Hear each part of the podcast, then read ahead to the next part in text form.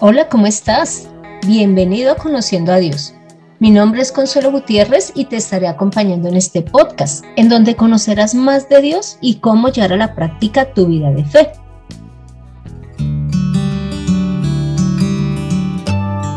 Quiero darle las gracias a cada uno de, los, de las personas que escuchan este podcast. Hoy vamos a trabajar con una pregunta que nos hizo Lady Gómez y es básicamente ¿qué es la muerte? Qué ocurre después de ella y otra serie de preguntas que ella nos hizo y que vendremos desarrollando en este episodio y en los siguientes. Para esto te cuento que invité al pastor Clímaco, quien lleva mm, aproximadamente 35 años en la vida de fe y 7 pastoreando. Inicialmente él estuvo en Puerto López dirigiendo allí la iglesia y ahora nos acompaña aquí en Britalia esta iglesia está ubicada en Bogotá, Colombia. Pastor, ¿cómo está? Muchísimas gracias por aceptar la invitación. Consuelito, buenos días. Gracias por invitarme para hablar acerca de este tema tan importante para todos. Bueno, pastor, iniciaré dando el significado de qué es la muerte. Básicamente busqué este significado pues en, en unos diccionarios, pero también pues en internet y en Wikipedia dice lo siguiente. Me permito leer. Dice, desde el punto de vista clínico, la muerte es la interrupción de las funciones orgánicas de cualquier ser vivo, la cual está precedida la mayoría de las veces por una etapa agónica, que incluye una serie de manifestaciones clínicas que presagian pues la muerte. En el caso de la muerte clínica, desaparecen todas las señales externas de vida, como la conciencia, el pulso y la respiración. En estos casos, sobreviene la muerte biológica si no se toman las medidas para revertir lo que el paciente está sintiendo. Entonces, en cuanto a la muerte biológica, menciona que es la muerte de las células cerebrales y que este sí ya es un momento irreversible, ya no se podrá hacer nada por la persona para volverla a la vida. Pastor, ahora le pregunto, ¿qué dice la Biblia sobre la muerte? Ante esta pregunta, pues debemos partir que Dios es el creador de todas las cosas. Eh, Dios fue el que a través de su palabra permitió o hizo que todas las cosas existieran y le dio sustento a cada ser vivo para desarrollar un propósito. También la Biblia es el mensaje de Dios para todos los hombres y en la Biblia nos habla no solamente de la muerte física, sino de la muerte espiritual. La Biblia define la muerte no como dejar de existir, sino por el contrario, como dejar de cumplir la función o el propósito con el cual fue creado. La Biblia nos, nos habla que muerte es separación. Y en cuanto a la muerte espiritual, podemos leer en el libro de Eclesiastés, capítulo 12, versículo 7, dice, que el hombre fue formado del polvo y va a volver al polvo, pero que el hombre tiene una parte espiritual y que ese espíritu va a volver a Dios que lo dio. Voy a leerlo. Eclesiastes 12:7 dice, entonces el polvo volverá a la tierra de donde fue tomado y el espíritu volverá a Dios que lo dio. Aquí nos está el rey Salomón recordando que todos los seres vivos van a tomar, van a volver a la tierra, porque de allí fueron tomados. Este cuerpo, esta carne, va a volver a la tierra, pero el espíritu regresará a Dios que lo dio.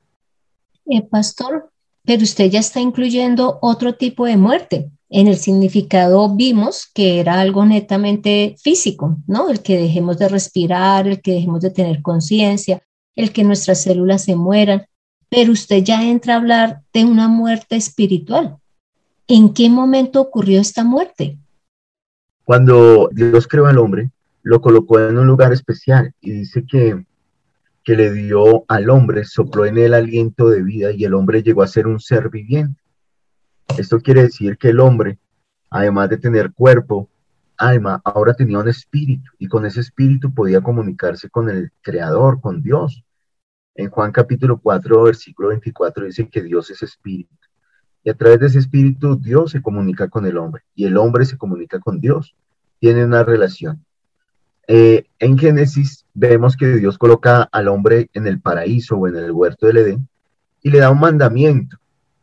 ¿Cuál es ese mandamiento? Que de todos los árboles del huerto podía comer menos de uno. Si comía de ese árbol iba a morir. Y dice la Biblia, en el relato en Génesis 3 encontramos que Adán y Eva fueron seducidos por la serpiente. Eva comió del fruto del árbol que Dios había dicho que no, y le dio así a Adán y Adán, y entonces dice que murieron. Pero ellos no perdieron su existencia en la tierra, sino que la relación con Dios se rompió. Comenzaron a sentirse solos, avergonzados, comenzaron a sentir miedo. Cuando escucharon la voz de Dios se escondieron. La relación con Dios se había roto. Esa muerte es la que se refiere Dios cuando les dijo, el día que de él comiera, ciertamente morirás. Y de ahí en adelante comenzaron a experimentar también en su carne, en su parte física, las consecuencias de haber pecado, de haber desobedecido al mandato de Dios.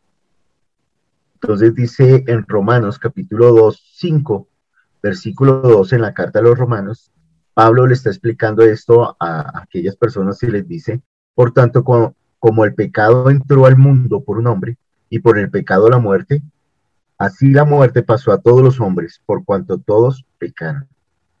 Pastor, usted está hablando de que Adán fue quien, quien decidió desobedecer a Dios y al igual Eva, pero pues mm, ese no es mi caso. O sea, yo no fui quien estuve allí en ese huerto, no, fue, no fui quien tomó la decisión de obedecerle pues a la serpiente que, que usted menciona. Entonces, ¿por qué yo he de morir espiritualmente si, si no estuve allí? Pues muy buena pregunta, Consuelito, y esa misma pregunta nos la hacemos todos. ¿Por qué debemos pagar por el pecado de otro?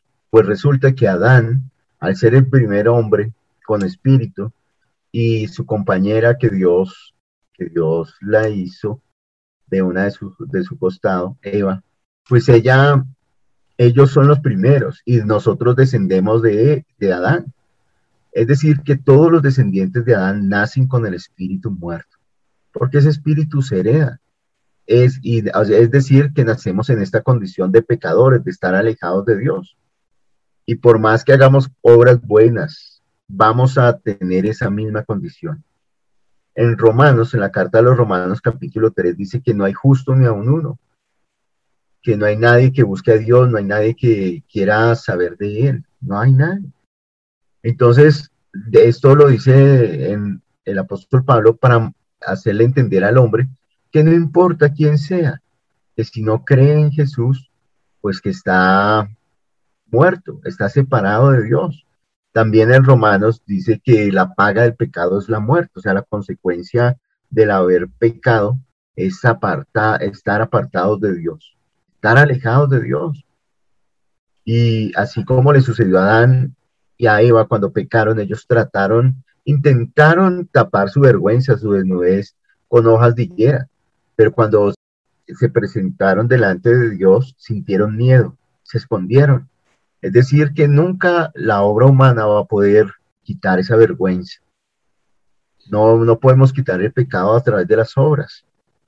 Necesitamos de alguien más grande más poderoso. Y dice la Biblia que para eso apareció Jesús. En Efesios capítulo 1 nos dice que Jesús apareció, dice, en su sangre tenemos redención, el perdón de nuestros pecados. Para eso apareció Jesús. Él tomó el pecado y lo colocó sobre su vida y por eso murió en la cruz. Ahora, dice la Biblia, que en lugar, Él tomó nuestra, nuestro pecado y nuestra maldad y, nos dio su sangre y con su sangre nos limpió, nos lavó. Ahora somos libres de la condición de la muerte, de la muerte espiritual. Pastor, pues cuando usted menciona que en Romanos 3 dice que no hay justo ni un uno y que la paga del pecado es muerte, pues ahí sí tengo que admitir que todos hemos pecado, ¿no? Entonces, sea porque trajéramos la herencia de, de Adán cuando Él decidió desobedecer, o sea, por nuestras propias obras, pues entonces sí tiene razón en que mereceríamos la muerte porque todos hemos eh, pues caído en, en pecado, en la desobediencia en cuanto a los mandamientos de Dios. Pero entonces, pastor, ya usted empezó a hablar de alguien, además eh, de Adán, y es de Jesús. Ya empezó a mencionar que Él es el que quita nuestro pecado y que nosotros por obras no podemos salvarnos. Entonces, ¿qué hace Jesús ante la muerte? Pues vamos a ver un caso, un ejemplo de cómo un amigo de Jesús que se llamaba Lázaro, este se enferma y luego muere. Esto lo podemos leer en, en el Evangelio de Juan, capítulo 11, del versículo 14 al 27. Allí podemos ver eh, y nos cuentan esta historia. Dice que, que Jesús iba con sus discípulos anunciando el reino de los cielos y le avisaron que, que Lázaro estaba enfermo. Y entonces Jesús sigue, le dice a sus discípulos que Lázaro está enfermo. Eh, luego le dice, no, Jesús, Lázaro murió. Y Jesús pues continúa haciendo su labor y luego llega allí a Betania, que es el lugar donde vivía Lázaro con sus hermanas, que son Marta y María. Y Consuelito, por favor, me lee el versículo 17 al 22 de Juan capítulo 11. Con gusto. Entonces, en Juan 11, del 17 al 22, dice, cuando llegó Jesús, halló que hacía ya cuatro días que Lázaro estaba en el sepulcro. Betania estaba cerca de Jerusalén, como a tres kilómetros. Y muchos de los judíos habían venido a Marta y a María para consolarlas por su hermano. Entonces, cuando oyó que Jesús venía, Marta salió a encontrarlo, pero María se quedó sentada en casa. Marta le dijo a Jesús, Señor, si hubieras estado aquí, mi hermano no habría muerto, pero ahora sé que todo lo que pidas a Dios, Dios te lo dará. Entonces, aquí podemos ver que sucede algo, ¿cierto? La muerte física causa dolor, causa, causa tristeza, hace que nuestros días, pues, y nuestra vida como que pierdan el horizonte, como que no encontramos una respuesta. Pero aquí dice que ya Lázaro lleva cuatro días muerto y sus hermanas están muy, muy tristes. Y tanto así que vinieron otras personas a consolarlas. Pero cuando llega Jesús, dice María, Marta, perdón, le dice, eh, Jesús, si hubieras estado aquí, mi hermano no hubiera muerto. Mas yo sé que todo lo que le pidas al Padre, Él te lo dará. Entonces Jesús le, responde, eh, le dice, yo soy la resurrección y la vida. El que cree en mí, aunque muera, aunque esté muerto, vivirá y todo aquel que vive y cree en mí no morirá eternamente. ¿Crees esto? Entonces, ante esta respuesta de Jesús, este reproche que le hace Marta de que él no llegó a tiempo, Jesús le responde diciéndole que él, Jesús es la resurrección, es decir, que Jesús tiene poder sobre la muerte y que él y que Jesús es la vida. Pero ¿de cuál vida está refiriéndose Jesús? De la vida en el Espíritu. Porque Jesús en Juan capítulo 10 dice que Él vino a dar vida y una vida abundante, no la vida en la carne, porque esa ya la tenemos, sino a, darnos la vida que Adán perdió cuando desobedeció el mandato del Señor. Entonces Jesús hace énfasis en estas dos clases de vida. Versículo 26. Y todo aquel que vive y cree en mí no morirá eternamente. Está diciendo que todos los que estamos vivos, si creemos en Jesús, no vamos a sufrir la muerte eterna, es decir, la separación eterna, el dolor eterno, el sufrimiento eterno, sino que vamos a estar al lado de Dios. Pero entonces, ¿qué pasa con los que murieron creyendo en Jesús? Dice, el que cree en mí, aunque esté muerto, vivirá. Quiere decir esto que si una persona ha creído en Jesús y murió su carne, pues su espíritu va a tener la vida. Pues para eso vino Jesús, por eso Él es la resurrección y la vida. Pero ¿qué pasa con el que no cree? Pues va a sufrir la muerte eterna. Y si está vivo y no cree en Jesús, pues va a morir eternamente, o sea, va a sufrir el dolor, el desespero, la tristeza, la separación eterna ante el Padre. Y entonces Jesús le dice a, a Marta, le dice, ¿crees esto? Y Marta le dice, Señor, yo creo que tú eres el Cristo, el Hijo de Dios que ha venido al mundo. La decisión para la vida y la muerte la tomamos nosotros. Sí, es dolorosa la muerte física, pero pasa. Pero hay un dolor más grande, un sufrimiento eterno, un lugar donde vamos a sufrir, y esto lo vamos a tratar en otro, episodio. Pero por ahora lo que nos está diciendo Jesús es evaluemos nuestras vidas si estamos muertos o no. Eh, pastor, pero según lo que usted está hablando, sí hay una solución para esa muerte espiritual, diferente a la muerte física, porque es cierto que cuando nacemos empezamos a ser conscientes de que en algún momento vamos a morir, pero ahora que vemos en cuanto a la parte espiritual, allí sí nos muestra que hay una solución y es a través de Jesús. Entonces, cuéntenos, pastor, de manera eh, ya eh, mm, como más clara, es cómo entonces me libro de esta muerte espiritual y el que esté escuchando sea nuevo, o sea, una persona que de pronto no cree en Dios, pero hoy está viendo que hay un espíritu el cual va a permanecer después de la muerte, ¿cómo entonces se va a librar de esa muerte? Consuelito, pues la Biblia nos cuenta o nos enseña que solamente es a través de la obra de Jesús. Ninguna obra que haga el ser humano podrá librarlo de esa muerte. Eh, dice en Romanos capítulo 3 y capítulo 6, dice que la paga del pecado es la muerte, más la dádiva de Dios, el regalo de Dios es vida eterna en Cristo Jesús. Está diciendo que el único que puede quitar la muerte espiritual es Jesús. Por eso Jesús le dice a María, yo te he dicho que si tú crees, verás la gloria de Dios.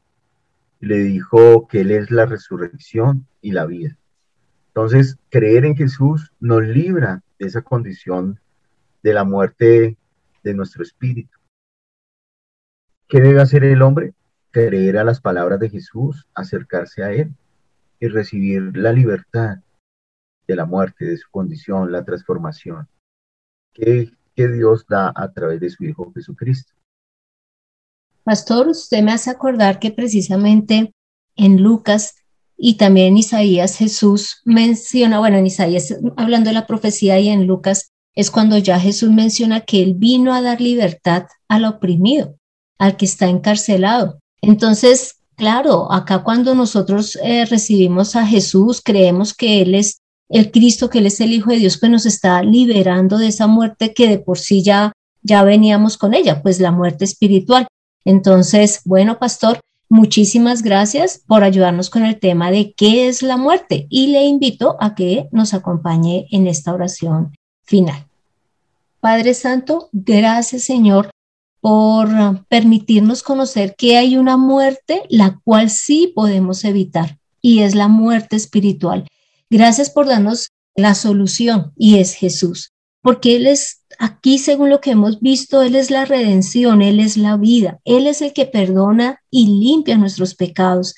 Gracias, Padre Santo, y ayúdanos a dejar la incredulidad, a pensar que no hay nada después de la muerte. Ayúdanos a entender que tú eres un Dios que inclusive busca eh, que permanezcamos es contigo y por eso nos has enviado a tu Hijo. Señor, que esta, este audio llegue a más personas, a los que tienen esas dudas de qué pasa después de la muerte, ¿hay algo más? Para que entendamos que sí lo hay y que es en este momento, en este instante en que hemos de tomar la decisión de creer en Jesús. Señor, gracias. A ti es todo el honor y toda la gloria porque tú todo lo haces perfecto, porque tú nos das toda la posibilidad de permanecer contigo. Santo Señor, hemos orado en el nombre de Cristo Jesús. Amén. Bueno, pastor, muchísimas gracias por aceptar la invitación el día de hoy y pues como eh, ya le dijimos también a la audiencia, eh, seguiremos tratando este tema. Pastor, y si alguien desea comunicarse con usted, ¿cómo lo puede hacer? Ah, pues eh, Consuelito, todos aquellos que quieran hablar conmigo me pueden marcar al número 313-405-2798. Bueno, pastor, muchísimas gracias. Entonces, aquí le esperamos con los brazos abiertos eh, para el próximo podcast. Da a conocer al Dios vivo en Conociendo a Dios. Bueno, este fue el episodio 109 en donde vimos el significado de la muerte física.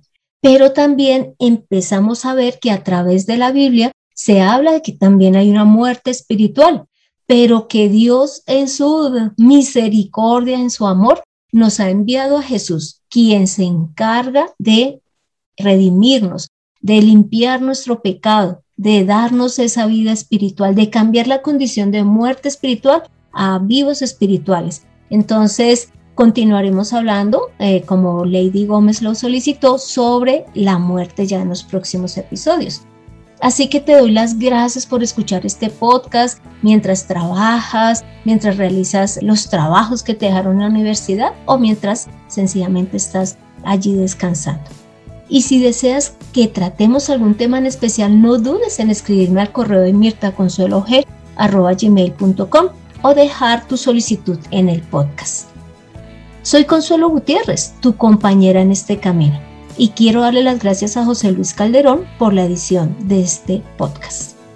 Así que creamos que Jesús es el Cristo, el Hijo de Dios. Nos vemos en el próximo episodio.